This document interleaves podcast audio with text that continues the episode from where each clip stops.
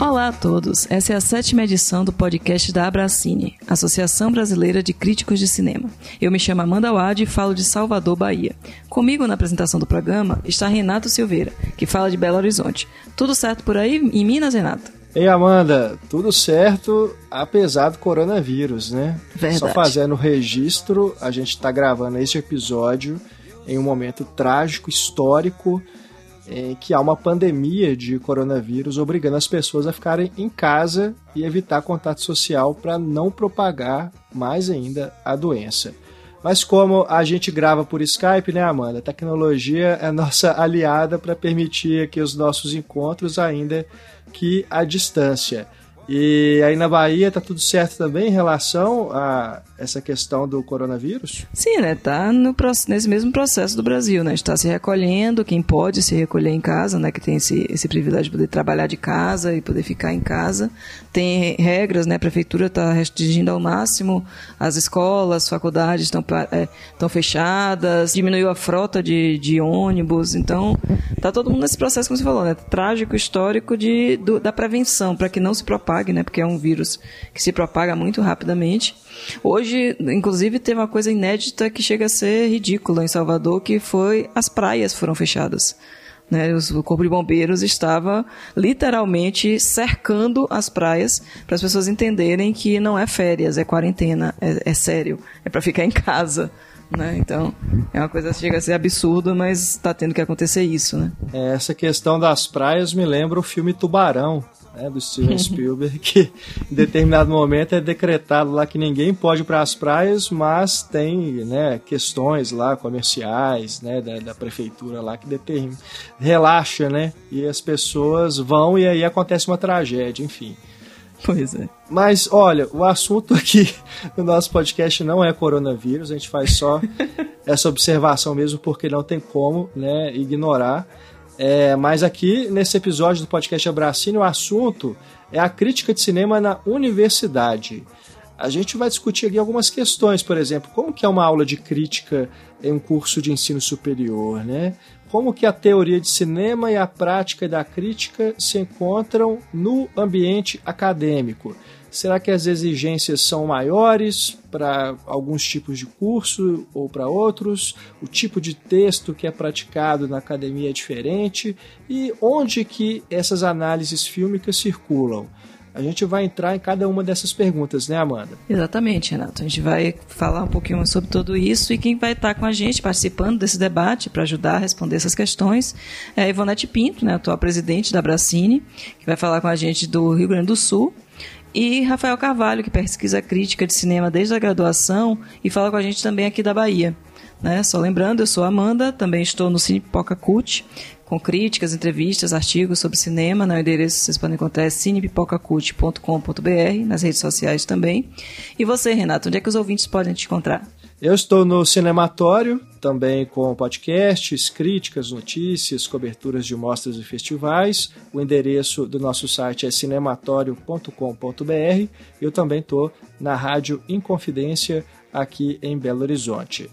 Lembrando que o site da Abracine reúne links para você conhecer o trabalho de todos os nossos associados e as nossas associadas. Fica o convite para fazer uma visita no abracine.org. Lembrando, Abracine com dois Cs. E agora vamos para o debate deste episódio. Então, nessa edição do podcast, vamos discutir a crítica de cinema na universidade. Começando, como sempre, apresentando nossos convidados. Primeiro, vamos dar as boas-vindas para Ivonete Pinto, nossa atual presidente na Bracine, que fala conosco do Rio Grande do Sul. Seja bem-vinda, Ivonete. Conta um pouquinho para a gente, para os ouvintes também, sobre a sua trajetória, onde encontram seus textos, né? Fala um pouquinho sobre o seu... Então, é, eu estou presidente da Bracine, né, desde o ano passado, mas sou uma das fundadoras, já fui vice-presidente, tive uma outra gestão também como tesoureira, e então, nos últimos quase 10 anos, na verdade 10 anos, porque a gente começou a organizar a Bracine em 2010, é, então há 10 anos que eu estou envolvida com essa entidade que tanto nos orgulha, né? É, eu tenho é, como, como profissão, né? Eu sou jornalista, mas desde muito tempo, acho que uns 30 anos, sei lá, é, atuo também como crítica de cinema e, e, mais recentemente, há cerca de uns 11 anos, eu, eu dou aula de crítica de cinema na Universidade Federal de Pelotas. O concurso que eu fiz ele foi para essa para uma área mais genérica, assim chamada história e crítica de cinema. Então eu me considero uma crítica também quando eu dou aula de da disciplina, né, de crítica de cinema. Uh, e eu, eu tenho uma vinculação também já longeva, né, desde o surgimento uh, na Teorema Crítica de Cinema, uma das raras publicações uh, impressas ainda, né, não sei quanto tempo ainda a gente vai resistir, mas é, é, uma, é uma vinculação fixa, né, eu escrevo para outros lugares também, Hoje, inclusive, acabei de mandar um texto para um, um, blog. Eu não tenho blog, mas colaboro com alguns. E é, é por aí. Muito bom, muito bom. Seja bem-vinda, Ivonete. Um prazer enorme né, ter você aqui no nosso podcast. E agora a gente completa, né? Que agora a gente já teve todos os presidentes da Bracine aqui no podcast. Que a gente já começou com o Zanin, com o Paulo Henrique e agora Ivalete. Bom, Programas todos muito bons. Preciso só, Rafael, me dar licença aqui de andar mais um pouquinho nessa tá apresentação, mas fazer esse é, registro né, de quanto esse podcast que vocês conduzem é legal. É, a gente, um pouco antes de começar a gravar, né, a gente estava comentando como ele é fluido, como ele é informativo, e mesmo pessoas como eu, que não costumam, não costumavam ouvir podcast, estão ficando fã, porque realmente é, é uma questão de hábito, né? A gente precisa introduzir. Sim é, este hábito na nossa vida porque funciona, a gente pode ficar fazendo outras coisas, né, enquanto ouve, e vocês têm uma condução, assim, muito legal, até eu mandei um e-mail para vocês esses tempos, que uh, a Amanda e o Renato são meio zen, assim, nessa, nessa condução, né, eu acho muito, muito legal. Legal, legal, obrigado, Valete. É, então agora vamos dar as boas-vindas ao Rafael Carvalho, que fala conosco é, da Bahia. Rafael, valeu demais por estar aqui com a gente também nesse debate. Fala um pouquinho sobre a sua trajetória na crítica, onde que os nossos ouvintes podem acompanhar seu trabalho e também onde que você dá aula. Oi, Renato. Olá a todos. Primeiro agradeço pelo convite né, de participar do, do podcast. É, reitero as palavras da, da, da Ivonete sobre a, a, importância do podcast Abracine né, e, de, e de como a, a, vocês vêm fazendo um trabalho muito interessante nesse momento que a gente estava falando, né, de, de, como os podcasts, não só de cinema, eles ganharam uma proporção bastante é, grande, né, no mundo. Bem, uh, eu sou Rafael Carvalho, sou também sou jornalista, trabalho no Jornal à Tarde como crítico de cinema e jornalista cultural, né, e tenho um site também, o Moviola Digital. Uh, são os lugares basicamente onde eu produzo e escrevo, escrevo sobre cinema. Uh, hoje, atualmente, eu dou aula na Universidade Estadual daqui da Bahia, a UNEB, uh, e tem uma, uma pesquisa acadêmica é, em torno da crítica de cinema desde, desde a graduação, né? Passando pelo mestrado, doutorado, sempre me interessei em pesquisar a crítica de cinema em algumas perspectivas uh, diferentes. Eu dou aula hoje num curso de jornalismo, e acho que a gente vai falar um pouquinho também de como a crítica de cinema meio que está inserida nesses cursos, né, principalmente jornalista e a formação a jornalística de, de grande parte dos críticos de cinema. E é isso. Muito bem. Vai ver que a gente está muito bem acompanhado aqui, né, com esses dois convidados. E a gente quer começar falando exatamente isso, Rafa, que você puxou, né? Porque quando a gente fala em crítica de cinema, as pessoas associam diretamente a imprensa, ao jornalismo, a questão da. E, e não tem, tem tanto essa informação da universidade, como a crítica de cinema está na universidade, né? Não, não apenas como uma disciplina, mas também como um estudo acadêmico, como você falou aí, né? Você começou desde a graduação estudando a crítica, você conhece o seu trabalho né, do mestrado, doutorado, que você vem estudando isso. E eu queria que você falasse um pouquinho isso, sobre a, essa existência, né, muitas, é, existem inclusive fóruns e pesquisas, grupos de pesquisas dedicados à análise fílmica e também à análise da crítica, né, que acho que são duas coisas diferentes também dentro da própria academia. A gente tem grupos de análise fílmicas e grupos de análise da crítica, do, do, do fazer crítico, do pensamento crítico.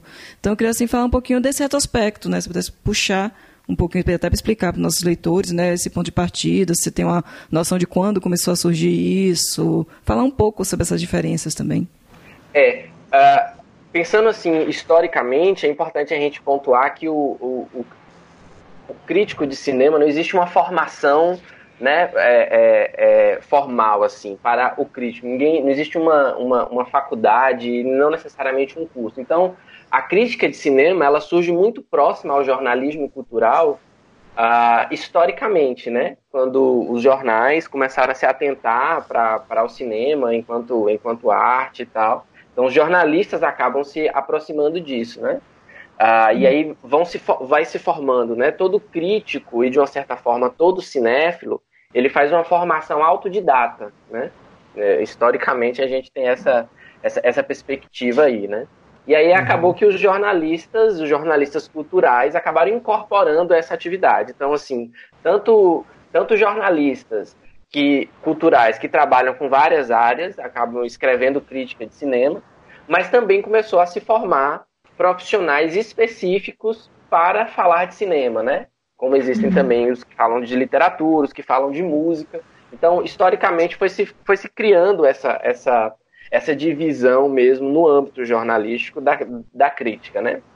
E aí, posteriormente, a crítica vai chegando à academia, à universidade, a partir do momento em que o cinema começa a ser discutido, né? Porque, veja, no início da história, o cinema era tido como arte popular, né, como divertimento. Vai demorar um tempo para que o cinema seja reconhecido e chegue à universidade. E vai demorar mais um tempo ainda para que a crítica também chegue à universidade como âmbito de estudo, como âmbito de pesquisa, né? Mas essas coisas elas vão, vão, vão sendo é, é, é, interligadas, né? As pessoas que estudam cinema vão começar a, a se interessar, porque pelo que talvez a gente possa chamar de estudo de recepção, né? Dentro da academia a gente possa falar que a crítica de cinema é uma instância de recepção. Então, a, a, a recepção crítica ela passa a ser um, um, uma, uma fonte de estudo, uma, um, um objeto de estudo né, dentro da academia. E aí, o que a gente tem hoje, mais, mais recentemente, são pesquisas voltadas para a crítica de cinema na universidade que estão dentro dos cursos de comunicação, né, não só dos cursos de jornalismo, mas dentro dos cursos de comunicação, de uma forma geral, e mais recentemente para os cursos de cinema. Né? Os cursos de cinema têm começado a ganhar uh, mais relevância dentro das universidades, mais espaço dentro das universidades. Isso, esse, esse movimento é um movimento bastante recente, né? Quer dizer, há pouco tempo, sei lá, década de 90, poucos cursos de cinema, especificamente de cinema, existiam, né? Existia habilitação, né? Você tinha ali é, jornalismo com habilitação em, em, em, em rádio e TV, Uh, os cursos de jornalismo, de comunicação com habilitação em publicidade e propaganda voltavam muito para o audiovisual, tinha muitas é, é, disciplinas de audiovisual. Então, meio que o cinema e a crítica, ela vai se infiltrando nesses espaços, né? Até esse momento que a gente tem hoje, assim, vamos dizer assim, de, mais, de maior destaque, que é são os próprios cursos de cinema e audiovisual que estão ganhando maior notoriedade e aí a crítica de cinema, até como disciplina, né, até como, como, como estudo, assim, ela tem, ela tem crescido mais dentro da, da academia. Posso acrescentar alguma coisa em relação ao que o Rafael falou? É, claro, lembrando, lembrando né, nessa perspectiva histórica que é, o primeiro curso de graduação de cinema surge em São Paulo, com a USP, e aí já começa também uma conexão, uma inter-relação muito interessante da crítica praticada no jornal com a academia.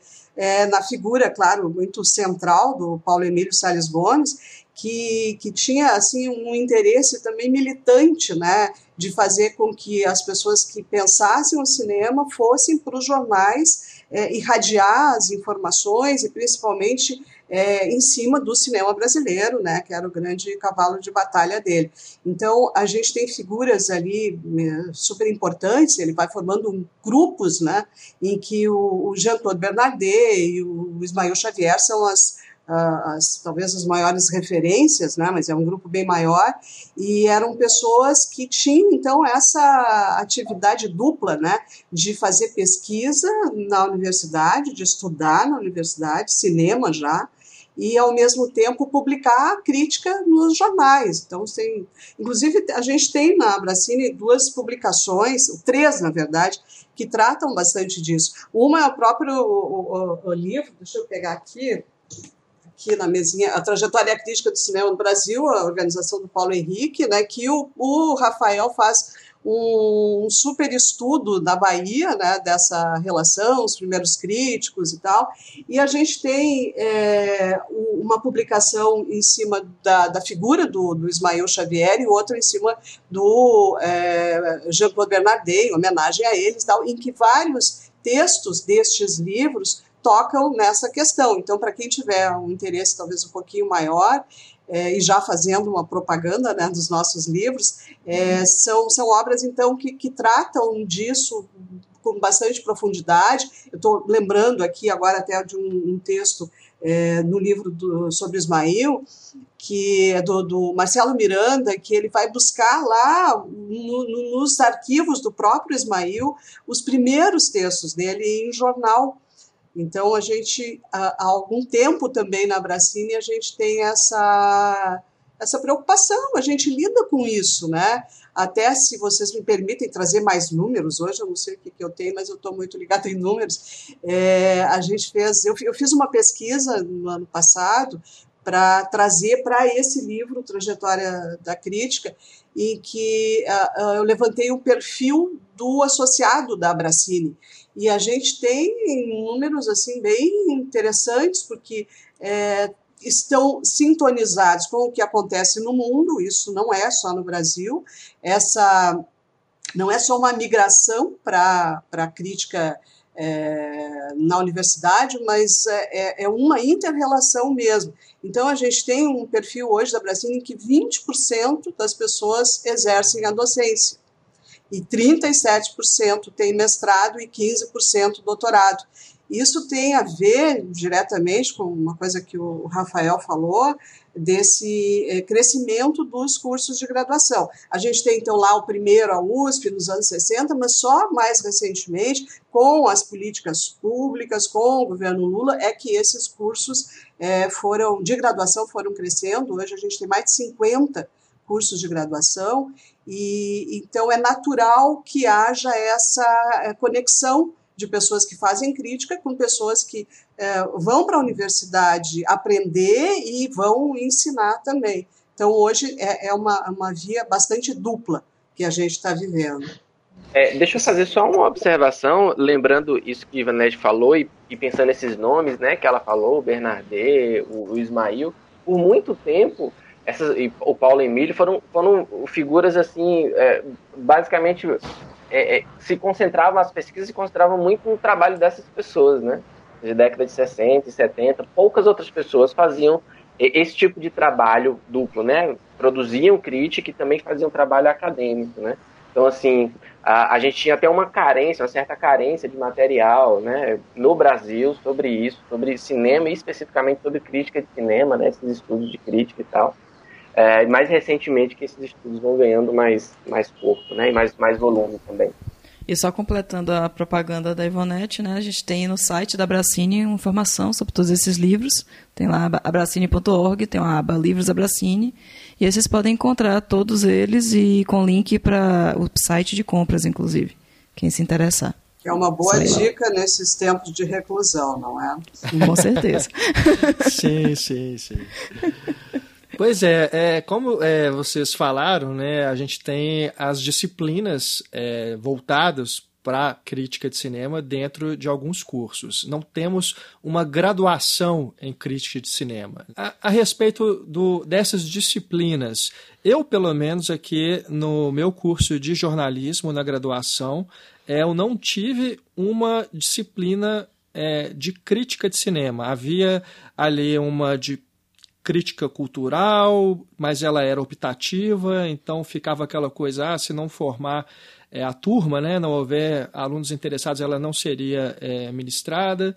O, a disciplina de cinema que a gente teve no curso de jornalismo, ela não abordou a parte da crítica, é, então ficava sempre uma coisa assim, muito por conta de quem tinha interesse. Né? Na minha turma eu era o mais interessado nessa área, então eu fui procurar em outros lugares. Na, na, durante o meu curso mesmo de graduação, eu não tive muito contato né, com é, a, a, prática da crítica ou com estudos e teorias é, durante o curso. É, na experiência de vocês, como vocês é, observam isso né, nas universidades em que vocês dão aula?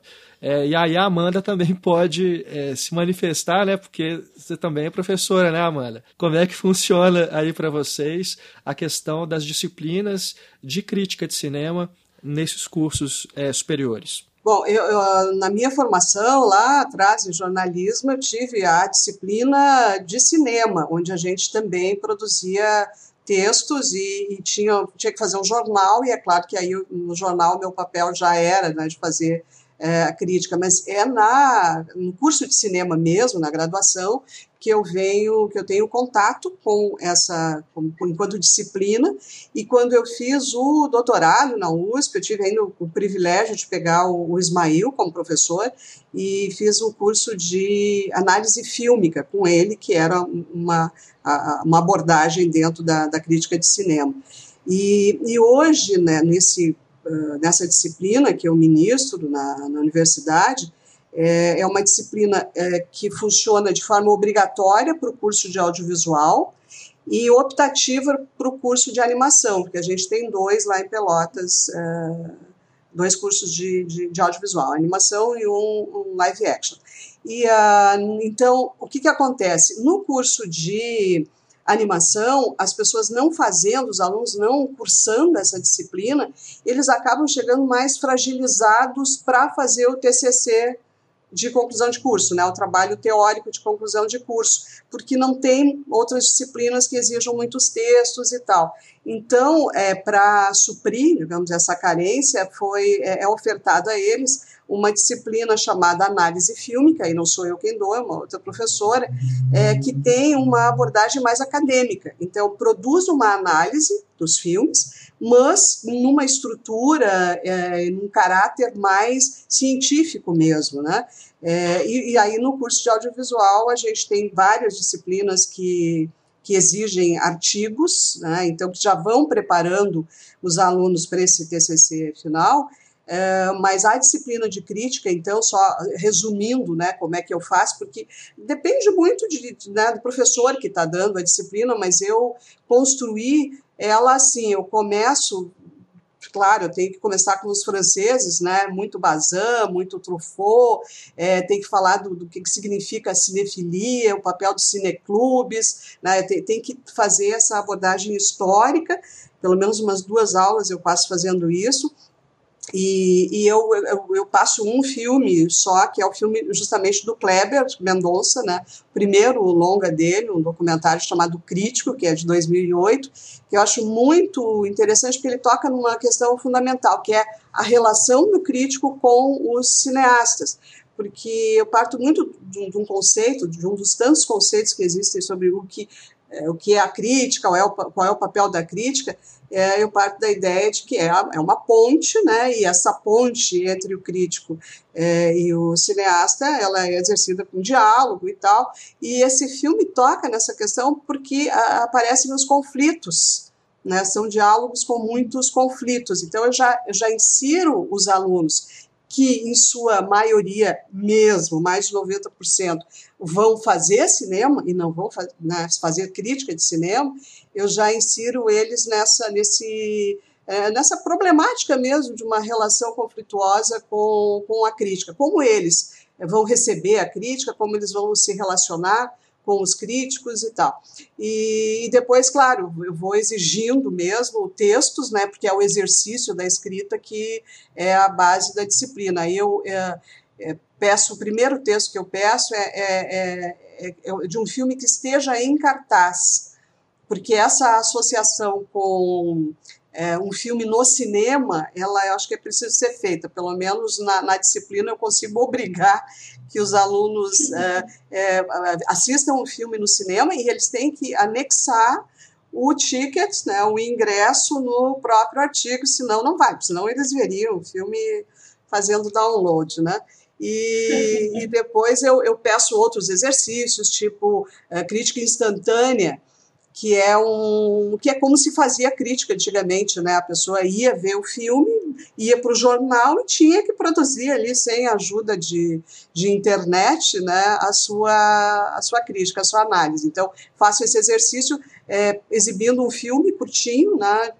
um curta mesmo, para que e desconhecido, né? Primeiro eu faço uma pesquisa para saber se alguém já viu. A ideia é que eles não conheçam, não saibam nada do filme e aí produzam em meia hora um texto. Aí depois eu vou pedindo outros textos, enfim. Basicamente, a, a, a estrutura da, da disciplina é essa, e sempre corrigindo muito o português, né? Porque a gente enfrenta esse, esse problema na né? gramática. Uma curiosidade, é, eles estão em que semestre quando eles pegam essa disciplina? Então, no quinto semestre, porque a gente. É, justamente precisa de uma certa teoria, porque a disciplina não, não, não vai uhum. entrar com teoria de cinema, não vai entrar com linguagem, porque as outras disciplinas, as anteriores, precisam dar conta disso. Então é muito diferente de alguém que vai fazer um curso livre, uma extensão, uhum. uma oficina, que precisa ter esse conteúdo já na, na, naquela carga horária ali, né? Então, a, a, disciplina uhum. de crítica num curso de cinema de quatro anos, ela é diferente, ela tem uma outra dinâmica. Uhum. É exatamente a minha pergunta era essa curiosidade, para ver a, essa ligação né, dentro da grade da, do curso, com a bagagem que ele já vem e, e, poder focar um pouco mais nesse pensamento. Né? E você, Rafa? Bem, é, curiosamente, eu tive uma disciplina especificamente de crítica de cinema na minha graduação, mas, é, lembrando que a, a, o meu curso de cinema, a minha faculdade, ela tinha uma, uma relação muito estreita com o cinema, né? Era em Vitória da Conquista, era terra de Glauber Rocha, existia um projeto de extensão lá, que existe até hoje, que é uma janela indiscreta, que é uma espécie de cineclube que existe dentro da universidade. Então, assim, já existia meio que um cenário muito muito propenso a, a, a, se pensar cinema, a se discutir cinema. Existia uma disciplina também de cinema brasileiro dentro do curso de comunicação. Todas essas duas disciplinas eram disciplinas optativas, né? Então, porque o curso era um curso de comunicação com habilitação em jornalismo, então era uma coisa focada ao jornalismo, né? Nem era especificamente para rádio e TV, como existe também, uh, mas tinha essa disciplina de, de crítica de cinema muito por conta dessa configuração mesmo do curso e essa, esse, esse, esse ambiente, vamos dizer assim, é, voltado, propenso ao cinema que existia ali, né? Mas eu sei que isso também não era, não é muito comum, né? Essa, essa disciplina de crítica de cinema, principalmente nessa época que eu fiz, né? É, é, anos 2000, 2000, 2006, 2007, 2008, por aí. Uh, então, a, as, essas disciplinas de crítica de cinema, acho que elas vêm se fortalecendo muito nesses, nesses, nos cursos de cinema, né? O que a gente tinha muito antes era assim, oficinas, projetos de extensão, a Ivanete mesmo falou um pouco disso. Eu, no meu curso de jornalismo agora, por exemplo, não tenho uma disciplina de crítica, né, específica. Mas eu, fa eu desenvolvo um, um projeto de, de, um projeto de extensão, que é uma oficina de escrita crítica, justamente para aliar esse, esse pensamento né, crítico dos alunos voltados para o audiovisual de uma forma geral, não só de cinema, né? TV, hoje é muito comum streaming, mas também outras linguagens, né? O vídeo, o videoclipe e tal. Então essa, essas disciplinas elas acabam é, é, também de uma certa forma meio que se infiltrando aí nesses nesses espaços, nesses ambientes, né? Ah, e acho que assim como a Ivonete também, é, tem uma, eu tenho uma preocupação muito de lidar com a coisa da escrita, né? Porque a parte teórica, essa parte da linguagem, de uma certa forma, o, os alunos, eles... É engraçado porque é possível desenvolver também esse, esse pensamento na medida em que você é, é, você é impelido a fazer uma crítica, né? Você, você é impelido a escrever um texto.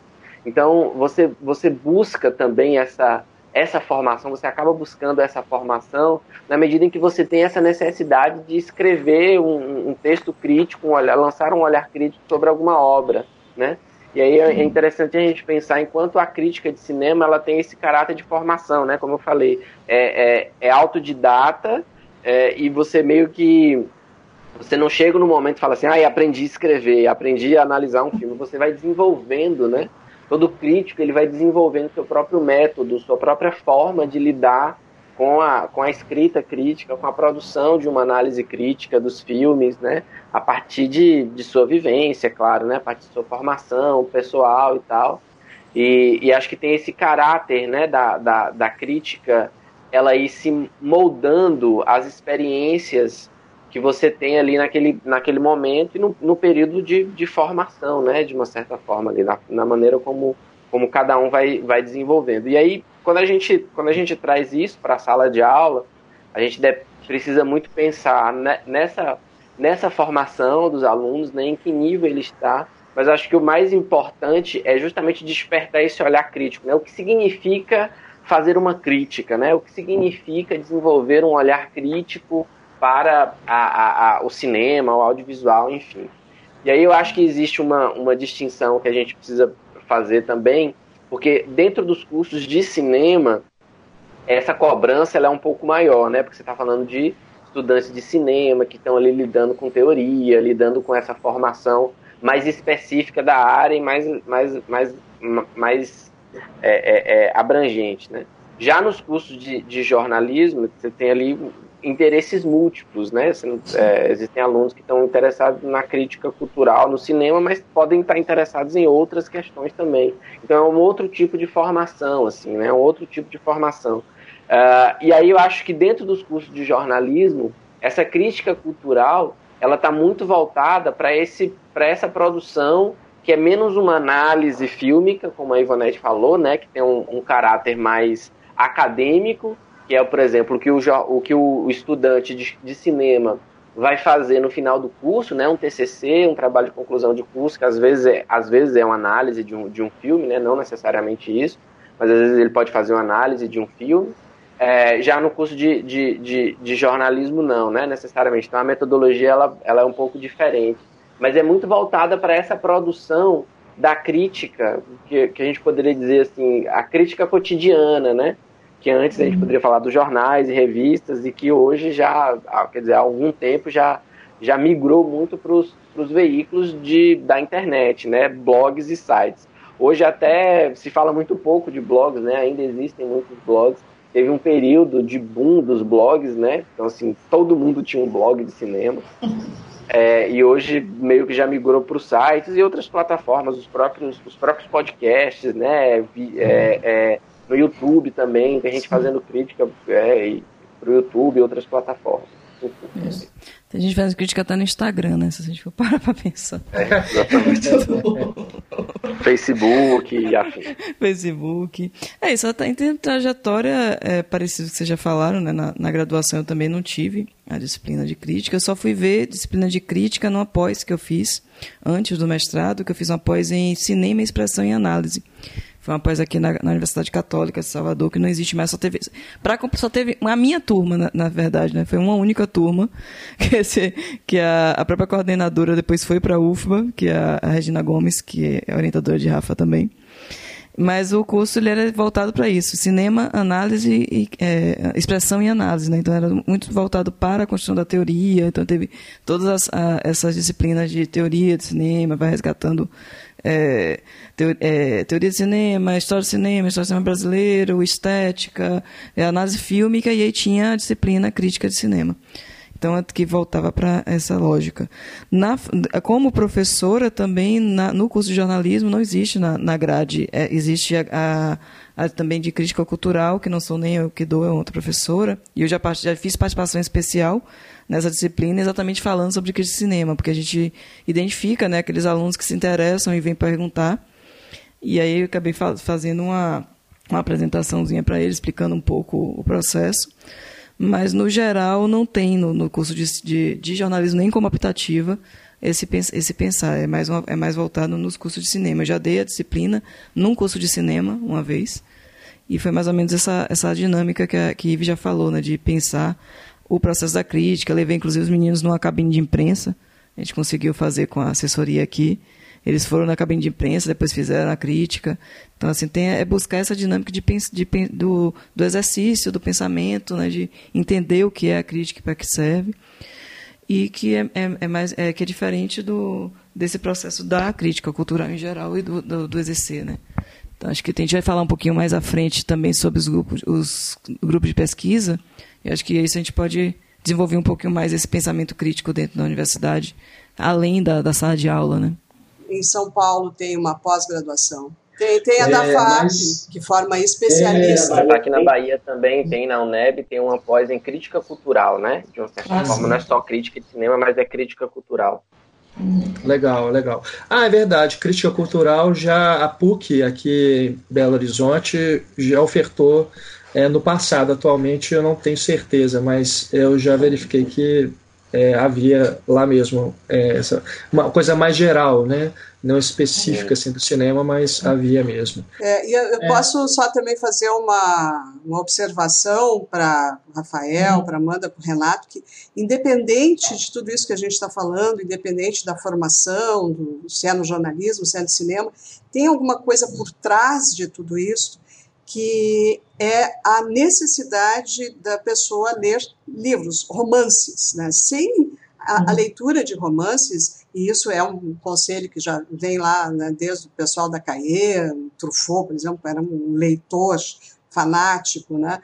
Uh, até pessoas mais de outras gerações, mas enfim, essa essa orientação, esse conselho, eu acho fundamental. Assim, as pessoas precisam ler romances. Elas nunca vão adquirir um estilo de escrita se elas não lerem uhum. romances. Então a gente vê por aí essa profusão de, de críticos que surgem com a internet. A gente precisa realmente comemorar, porque são cada vez mais e mais espaços, mais gente se interessando é, com, pela crítica mas a gente vê textos tão pobres, tão pobres, que a gente é, conclui realmente que é isso. As pessoas estão vendo filme, muito filme, quatro filmes por dia, mas aí tu vai ver, ela não está lendo romance algum. Então, por isso que essa escrita ela é pobre e não ajuda a construção do próprio pensamento que a pessoa está querendo desenvolver ali. Porque ela precisa dessas ferramentas da língua, né? Uhum, com certeza. É, é, a nossa ferramenta principal, né? Eu acho que a gente só aprende a escrever lendo. Eu acho importante. Como você falou do corrigindo os portugueses, que eu dou risada, dei risada na hora, porque realmente é. A gente se assusta cada vez mais, né? Como as pessoas tão, têm dificuldade de, de conectar ideias, de escrever, de, de fazer frases. É, é, isso vem, vem, muito dessa, dessa leitura de internet, né? não da internet em si, mas de. As pessoas leem muito WhatsApp, 50 mil letras no WhatsApp, mas aí você passa um texto de cinco páginas, ah, muito texto, estou cansado. Uhum. É, Com certeza. Tem uma coisa importante, deixa eu só complementar uma coisa importante também, de pensar a formação cultural do próprio indivíduo crítico, né? Sim. Quer dizer, você lida com filmes que vão, vão tratar de temas os mais variados, você precisa ter uma formação, conhecimento, né? A atualização, saber o que está acontecendo, para justamente poder lidar com o, o, material, né? Os filmes, as produções que você vai ver. Assim, não só a literatura para você produzir, você escrever, né? Todo mundo que, que, que, que trabalha com escrita, né? Com exercício da escrita precisa ler muito, mas também para conhecer as coisas, né? Ter uma formação cultural ampla, né, o mais ampla possível. E é, e é, o tipo de coisa que você nunca termina, né? Você sempre vai poder aprender alguma coisa, sempre vai poder desenvolver algum é, é, é, é aprendizado. Então isso tem que ser constante, né? Tem que ser constante, tem que, ser, tem que fazer parte do dia a dia de quem lida com cultura, né? Sem dúvida, sem dúvida, concordo demais e isso vai influenciar também no trabalho que a pessoa desenvolve como crítica no podcast, no YouTube, né? Não mesmo se ela não produza textos, né, toda essa bagagem ela é necessária para qualquer tipo de meio em que a pessoa exerça é, essa reflexão crítica, né? E é, só fazendo um, uma espécie de uma retificação aqui no que eu disse é, antes da gente entrar nesse tópico, é, a, a, disciplina que eu tive de cinema na PUC, foi ministrada pelo saudoso professor Paulo Pereira, é, ela tinha na aula, durante a aula, um exercício de análise né, que o professor é, demandava do, da turma, mas não necessariamente uma produção de uma crítica. Né? Isso eu só realmente tive durante o meu curso, quando houve a oportunidade de fazer um estágio é, no estado de Minas, e aí a gente foi, é, foram dois alunos né, que demonstraram mais interesse é, pela, pela escrita de uma crítica de cinema, a gente foi numa cabine, a gente produziu a crítica, fomos à redação do, do jornal Estado de Minas aqui, e aí foi uma experiência mais completa, né, nesse sentido. Agora, uma disciplina em si, sobre isso não tivemos. Tinha alguns exercícios, né? Tinha disciplinas de oficina de texto, então a gente tinha alguns exercícios. É, mas não deixa de ser curioso, né? Que é, a gente observe que nos cursos de jornalismo, de comunicação, é, que deveria ser o local mais apropriado né, para você é, formar críticos, né, pessoas que querem trabalhar na imprensa com isso, a gente tenha é, um espaço tão diminuto né, para é, o ensino da crítica. Né? Isso é curioso. E talvez a pessoa tenha que fazer uma segunda graduação em audiovisual, em cinema e vídeo para poder ter algo mais aprofundado. E uma outra possibilidade também que a pessoa que é interessada em se tornar uma crítica de cinema busca são os cursos livres de cinema, né, que existem fora das universidades, que existem já há um bom tempo, e agora com as possibilidades de aulas online, né, tem uma variedade ainda maior. Outro dia entrando no Instagram lá, eu me deparei com o anúncio de um curso de cinema, uma semana depois entrei de novo, tinha outro curso. Então, assim, a coisa proliferou de uma forma na internet que não são só é, os blogs, podcasts e vídeos. Agora tem também os cursos de cinema online, né? E é muito legal que haja essa oferta, haja essa demanda por esse aprendizado, mas ao mesmo tempo é, a gente tem que ficar sempre atento a que tipo de profissional está oferecendo é, esses cursos é, se há uma qualificação para dar essas aulas, de onde que vem essa pessoa, se é não tão ligada à, à, profissão da crítica, né? Às vezes a pessoa ela só comenta filmes, mas ela não tem uma bagagem realmente. Então é sempre algo que as pessoas que estão interessadas em fazer é, esses cursos é, fiquem sempre atentas, né? É, queria saber de Ivonete e Rafael como é que vocês veem esse cenário. Uh, eu, em princípio, não me interessaria muito por esse assunto, né? Uh, mas acabo tendo contato por uh, causa dos pedidos de filiação que a gente tem na Bracine, que cada vez crescem mais, então, e muita gente vem é, solicitar filiação, apresentando ali no currículo é, justamente esses cursos, né? A pessoa às vezes não tem nenhuma atuação muito forte como crítico, mas tem como é, alguém que ministra cursos na internet. Então a gente vê coisas boas, né, pessoas que realmente têm essa, eh, eh, esse caráter autodidático muito forte, mas a gente vê bizarrices também. Eu acho que uma forma das pessoas é, que, que, estão mais é, fora né, desse meio perceberem o grau de picaretagem, talvez, é na própria apresentação. Né? Eu vi um, um dos.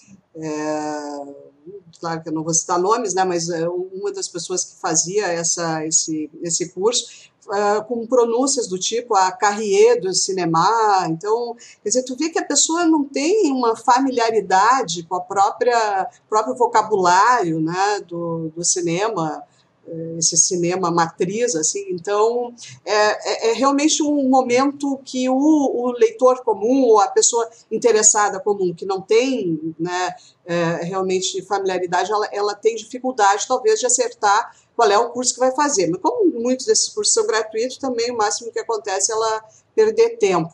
Agora, quem está realmente é, interessado numa formação, eu acho que tem que procurar o currículo né, das pessoas. Não adianta se expressar bem né, na internet. A gente tem na Abracine pessoas que há, há décadas ministram cursos, é, alguns já estão indo um pouco para o online também, mas a gente tem esses nomes mais canônicos, assim, tipo Inácio Araújo, Marcelo Lira, o Celso Sabadinha, Neuza Barbosa, Pablo Vilaça, aqui no Grande Sul a gente tem a Fátima Leilo, Nardelli, tem, tem um grupo grande por aí que oferece cursos e, e, e de preferência presenciais, né, é, que são caminhos, digamos, mais seguros. Agora, ah, de maneira geral, assim, eu, eu vejo como positivo o surgimento desse interesse mas a dificuldade é de separar o joio do trigo e ficar com o trigo, né, e não com o joio. É, eu acho que tem uma coisa curiosa nisso, porque assim, é, acho importante essa proliferação desses cursos e tal, mas é, lembrar também que ninguém vai aprender a ser um crítico de cinema em uma semana, né? Em uma semana ou duas semanas, né? Uh, então acho que é, essas experiências elas servem muito para despertar essa, despertar essa vontade, despertar esse desejo, porque eu acho que é, é, ao mesmo tempo que aumenta essa, essa demanda, essa oferta de cursos, aumenta também uma certa uma certa aura meio glamurosa de ser crítico, né? E as pessoas, ah, eu, ai, que legal ser crítico, como é bom ser crítico vai assistir filme o dia todo, né? E não e não e não não entende, não sabe, não conhece o dia a dia do crítico, né? Não é só isso, não é? O crítico não faz só isso. Então, é, eu acho que é, funciona e serve muito dentro da graduação, por exemplo, a gente pensa muito nessas, nesses, nessas atividades, disciplinas e projetos que sejam, é, no sentido de chamar a atenção e despertar o interesse, né? Quer dizer, às vezes você tem ali 30 eh, alunos, mas tem dois que de fato é, é, querem isso, né? E não é uhum. também naquele, naquela disciplina, naquele, naquele semestre que a pessoa vai aprender a ser crítico e pronto, ela já vai ter ali o diploma de crítico, porque isso não existe. Mas pelo menos que, que, que, que entendam e que se apaixonem por isso, né? Porque acho que o primeiro de tudo, você precisa ser muito apaixonado pelo cinema e pela crítica para é, inventar de querer ser crítico de cinema. Agora eu vou ser crítico de cinema, né? Assim, é, uma, é, uma, é, um, é um caminho muito duro, é um caminho muito árduo, né? E aí, já pensando nessa, nessas ofertas, uma coisa interessante a gente pensar também é que os cursos é, se tornaram uma fonte de renda também para muitos críticos. Porque é isso, né? É, é, a crítica, fora as pessoas que trabalham em veículos e que elas recebem por isso, né? Elas têm uma, elas têm uma, uma, uma fonte de renda porque o jornal ou geralmente os veículos impressos, né, pagam os jornalistas e pagam, pagam os críticos. É, tem muita gente, por exemplo, que escreve na internet de graça. Tem muita gente que não que, que, que tem, os, tem os veículos, tem lá suas formas de, de monetização, publicidade, mas o retorno é muito pouco. Então o crítico, o, o crítico ele precisa se reinventar. E aí os cursos, né, as, as oficinas, acabam sendo mais uma fonte. Quer dizer, eu consigo é, é, é, é, criar uma fonte de renda a partir daquilo que eu faço, né? a partir do trabalho que eu desenvolvo, que é o trabalho como crítico, como crítico de cinema.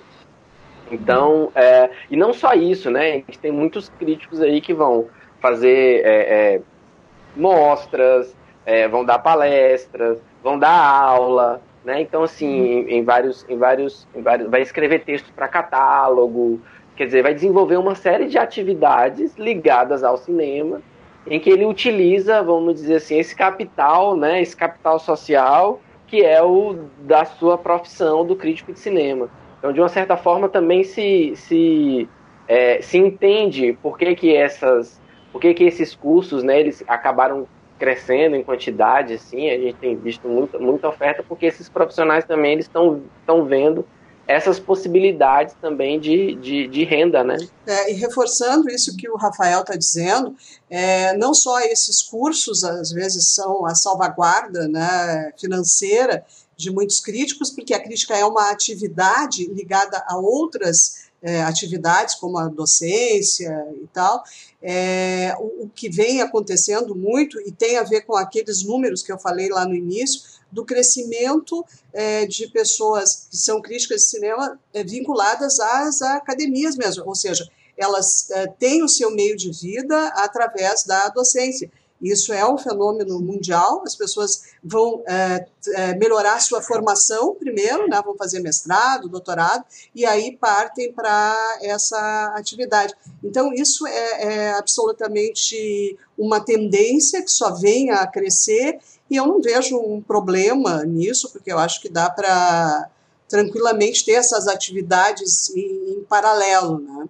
E, então, uhum. é isso da, acho que foi glamorização, o termo que o Rafael usou no início também, isso, uhum. isso acontece com algumas pessoas mais jovens, umas pessoas bem sem noção, assim, de achar que é, virar crítico de cinema significa é, ganhar dinheiro, viajar pelos festivais do mundo, comer de graça, se hospedar de graça, né? Não existe um pouco, é um pouco é, existe essa essa ideia porque só vê lá o, o, crítico assinando de um lugar X, de um lugar Y, mas vai ver a pessoa está patrocinando a sua ida para lá, ou vai ver é, ela ela está quantos anos é, nessa atividade que ela conquistou esse lugar de ser chamada pelos festivais, que aliás estão cada vez mais pobres, né? Então, se alguém tem essa ilusão de que de uma hora para outra vai ser chamada aí para os festivais, não, a gente tem que ser realista, né? Não sei exatamente ainda o público desse podcast, né? Mas se tem alguém com essa ilusão, pode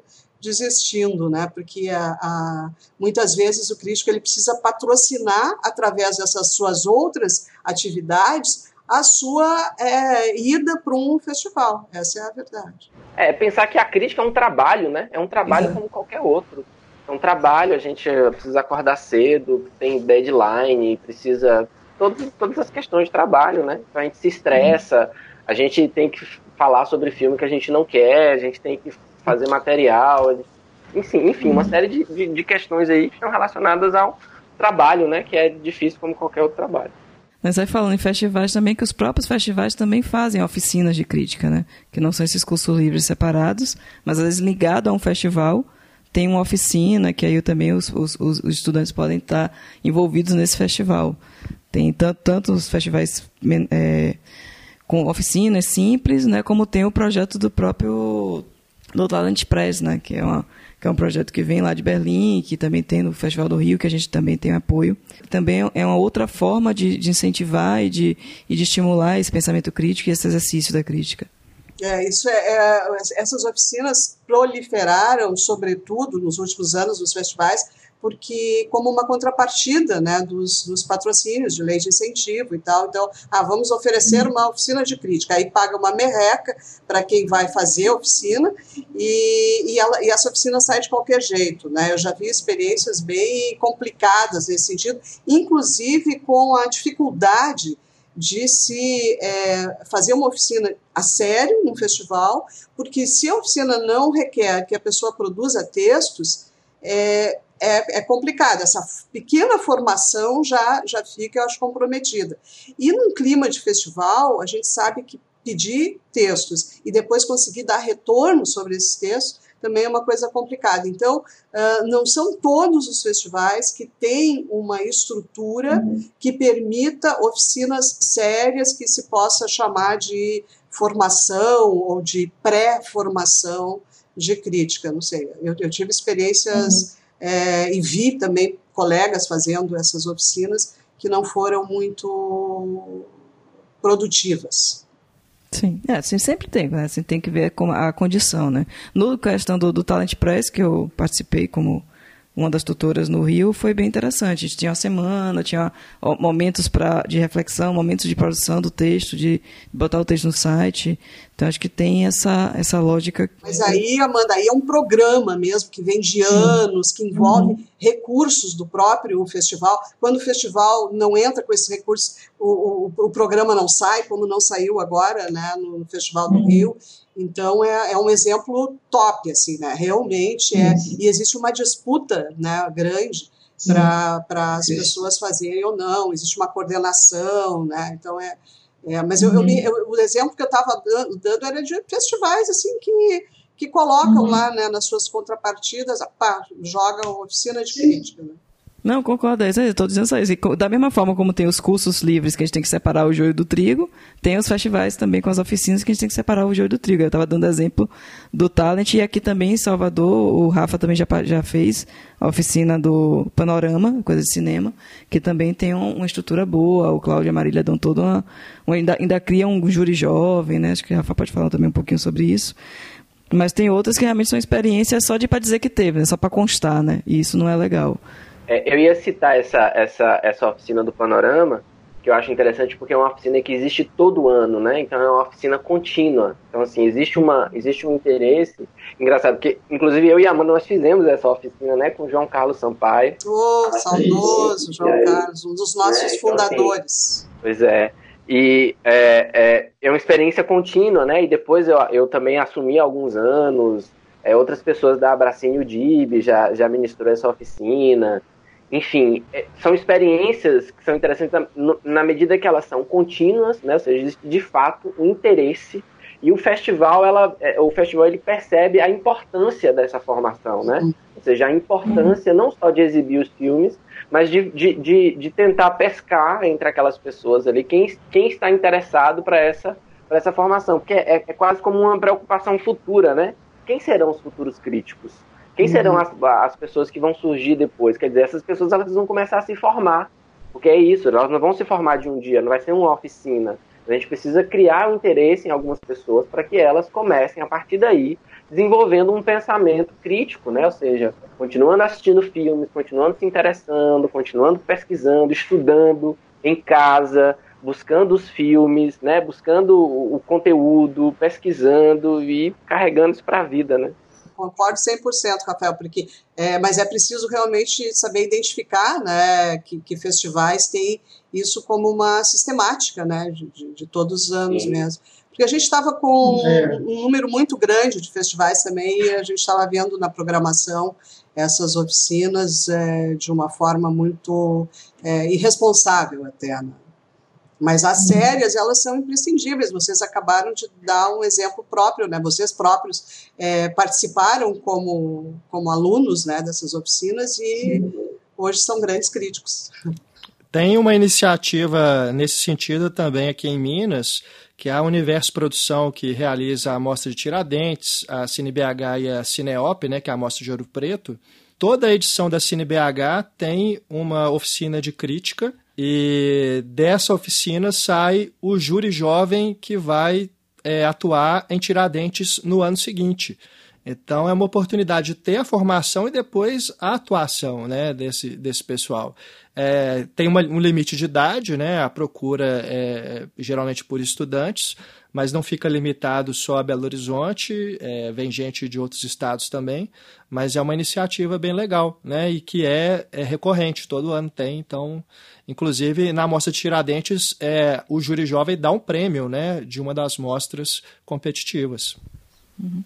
Aqui no Panorama, o Júri Jovem também dá, e inclusive o nome do prêmio hoje é João Carlos Sampaio. Prêmio João Carlos Sampaio, porque foi ele que começou o processo. Muito legal. Exatamente. É, a gente já falou um pouco sobre a disciplina, né, a crítica na disciplina, mas também tem, como eu já tinha falado é, antecipado um pouquinho, o, as, os pesquisadores. Né? Você tem, além das aulas, além da, da, possibilidade de, de pensar e de escrever críticas, a gente tem grupos de pesquisa mesmo. Né? Você tem um grupo que é voltado para um trabalho mais contínuo, que aí vai ter tanto teoria como questões de filmografia, seja grupos de análise fílmicas, grupos de, de análise da crítica, da retórica. Né? Então, como é que vocês veem esse cenário? Né? Vocês, vocês coordenam alguns grupos, acho que a Rafa já falou um pouquinho né, que tem um grupo que ele faz de extensão, e também tem, tem uns grupos, não sei como é que é na sua, na, é, na sua universidade, e falar um pouquinho que tipos de grupo de pesquisa existe. Existe um grupo de pesquisa voltado para pensar a crítica e como é que eles como é o trabalho constante e a participação também em, eventos, em, em, seminários e a produção de artigos, né? Como é que, que como é que é a vida desse pesquisador de cinema na universidade? A gente tem, até porque a, a, característica né, de um professor de uma federal, a gente tem uma carga horária que precisa ser é, preenchida não só com sala de aula. Na verdade, sala de aula, às vezes, é, é, é uma carga horária menor nas 40 horas, né, para quem tem dedicação exclusiva, que é o meu caso. É, a gente tem projeto de extensão, projeto de ensino e projeto de pesquisa.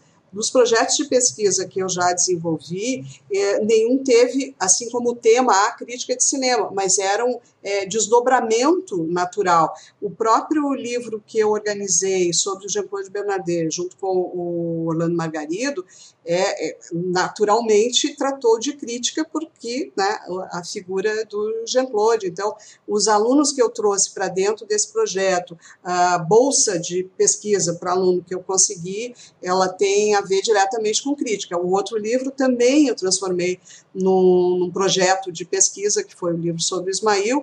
Então, é, todos os alunos envolvidos, ele, eles acabam tendo que ter essa aproximação com o conteúdo né, desses projetos que naturalmente não teriam numa, numa carga horária normal de, de aula. Então, a, a, a crítica, ela acaba sendo algo que faz parte desses projetos. Num sentido mais amplo, assim, uh, eu, eu, recomendaria para quem tem interesse, até os, deve ter ouvintes né, ligados à academia, é, para ler sobre nos, eh, proje nos projetos de pesquisa, nos artigos publicados a partir do, do Socine, né, do Congresso da Socine. Então, entrando no site ali, é, são é, mais de 600 trabalhos, é uma coisa assim absurda. E muita gente, então, apresenta esses trabalhos no Congresso, é, trabalhos que são vinculados a projetos de pesquisa. E, e, aí, dentre eles, muita coisa vai estar ligada à crítica de cinema também.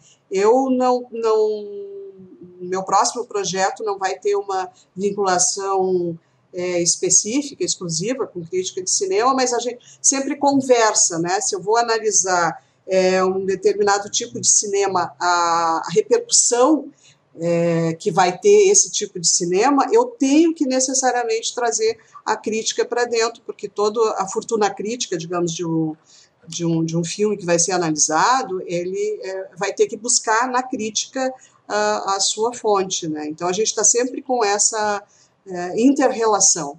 Na, na academia, e aí eu tenho uma. Eu desenvolvo uma pesquisa sobre crítica há bastante tempo, né? É, em, em várias instâncias, assim.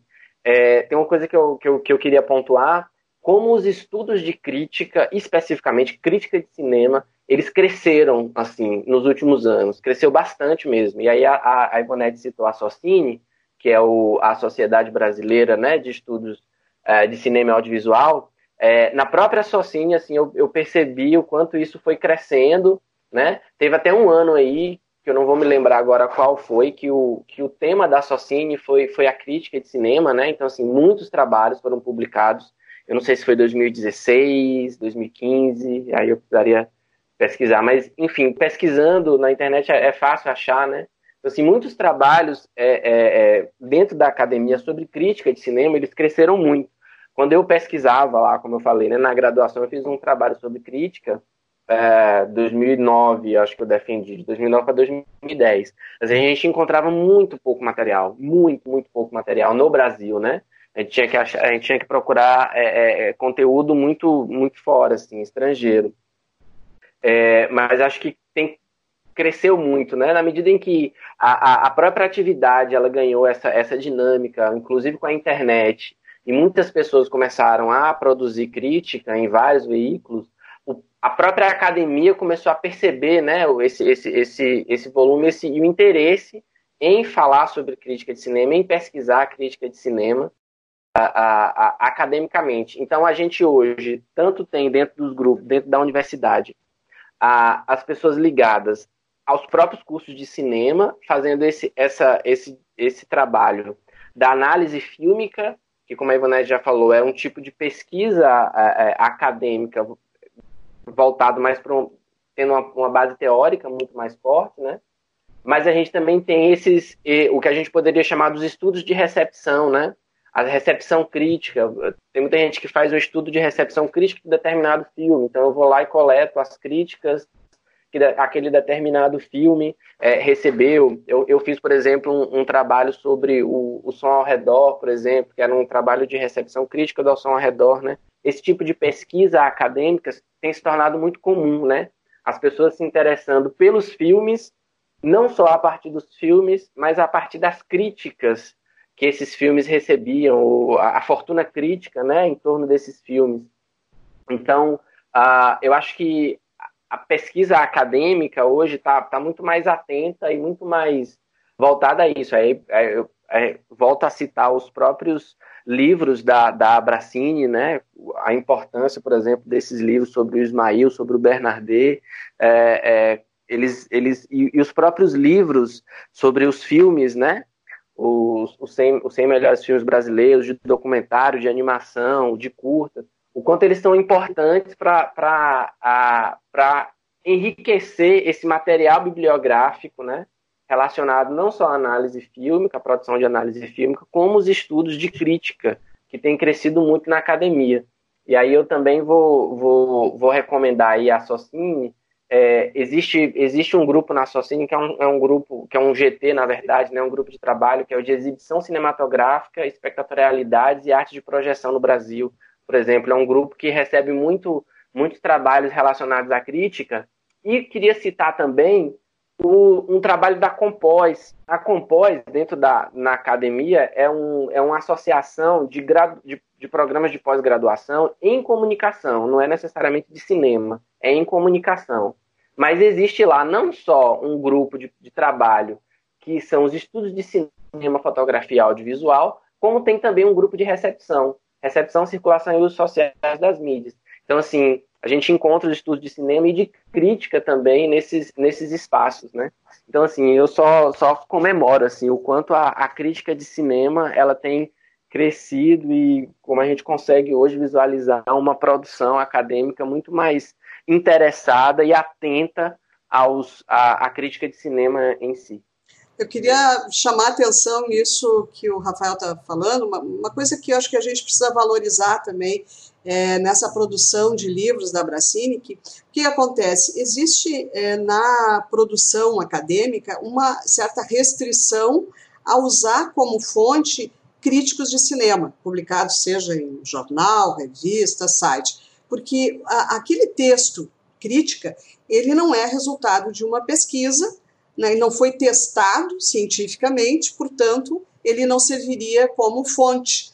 Né, então, existe essa restrição. Na medida em que a gente tem essas publicações que são atestadas, né, uma publicação com registros, é, Biblioteca Nacional, essas coisas todas, é, esses críticos que publicam nesses livros, eles passam a ser utilizados, digamos que, legitimamente como fonte de pesquisa acadêmica. É, é, é uma coisa curiosa isso que vem acontecendo, mas é, quem orienta trabalhos de TCC, eu dou aula de metodologia, por exemplo, eu sempre faço essa. chama atenção, né? Olha, vocês não podem ficar citando qualquer um aí, porque não é assim que funciona, né? Mas à medida em que a gente tem estes textos que passaram por editores, né, que foram é, tiveram um, um, um, pelo menos um filtro, né, eles já passam a valer mais, digamos assim, para é, como fonte de pesquisa acadêmica. Para a gente ir chegando ao final aqui da nossa conversa, que está ótima, mas em algum momento a gente vai ter que encerrar, a gente podia recomendar para os ouvintes algumas publicações acadêmicas de crítica e análise fílmica. Eu posso até começar já indicando a revista Orson, que nós temos inclusive aqui, a Ivonete, que participa dela, né, Ivonete?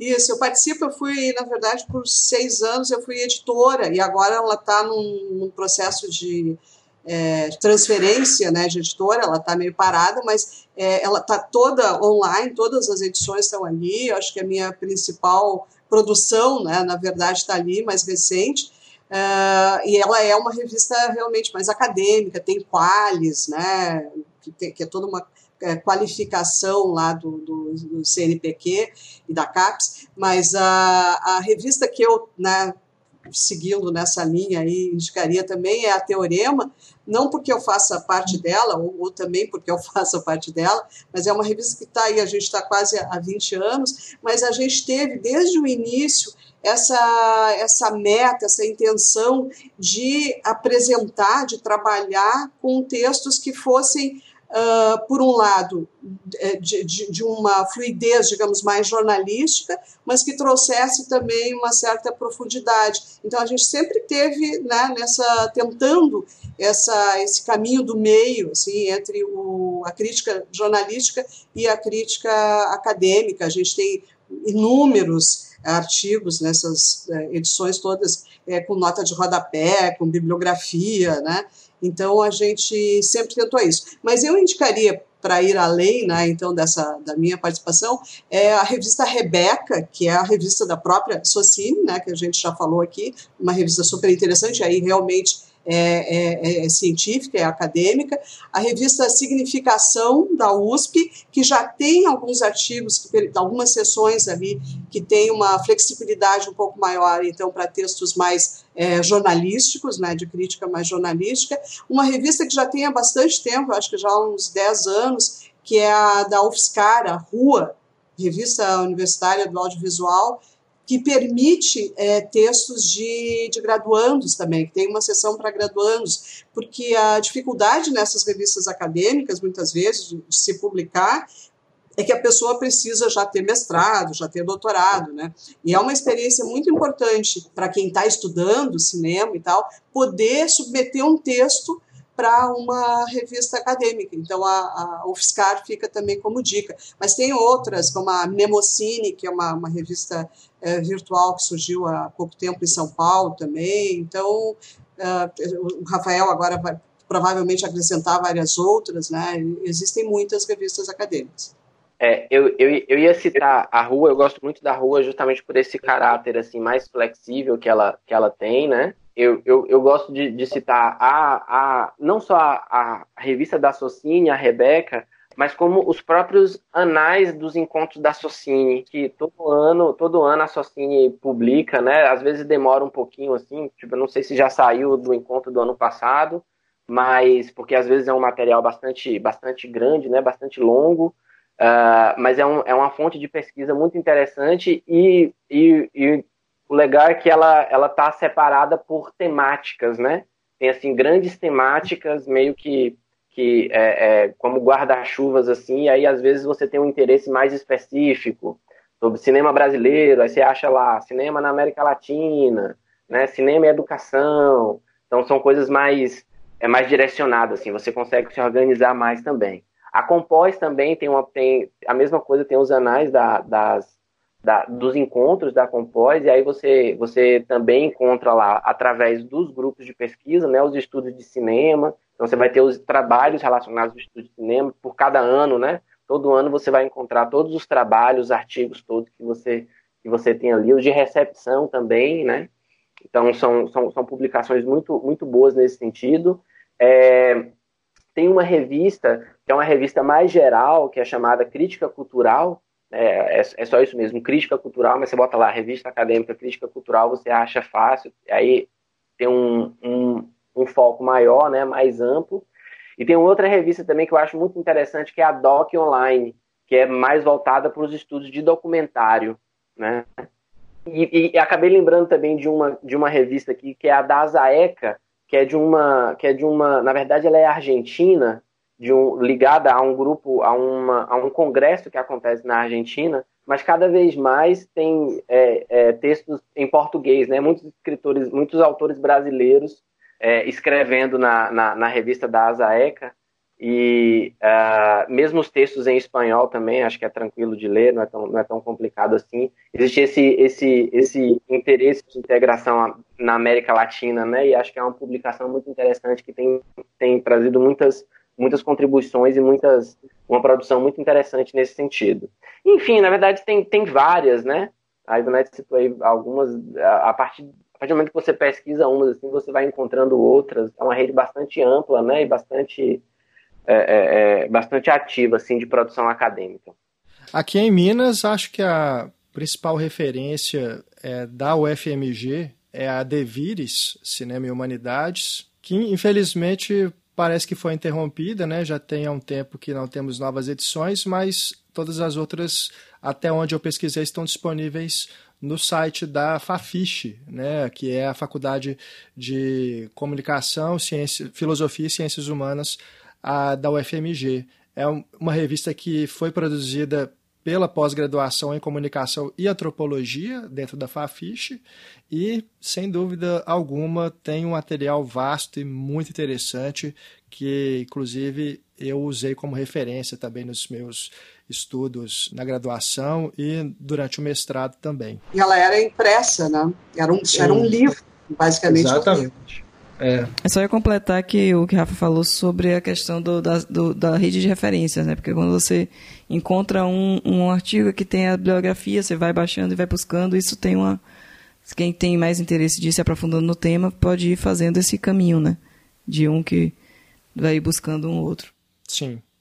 É, e a gente coloca também no na descrição deste podcast os links para essas revistas que a gente indicou aqui, né, as publicações e tudo.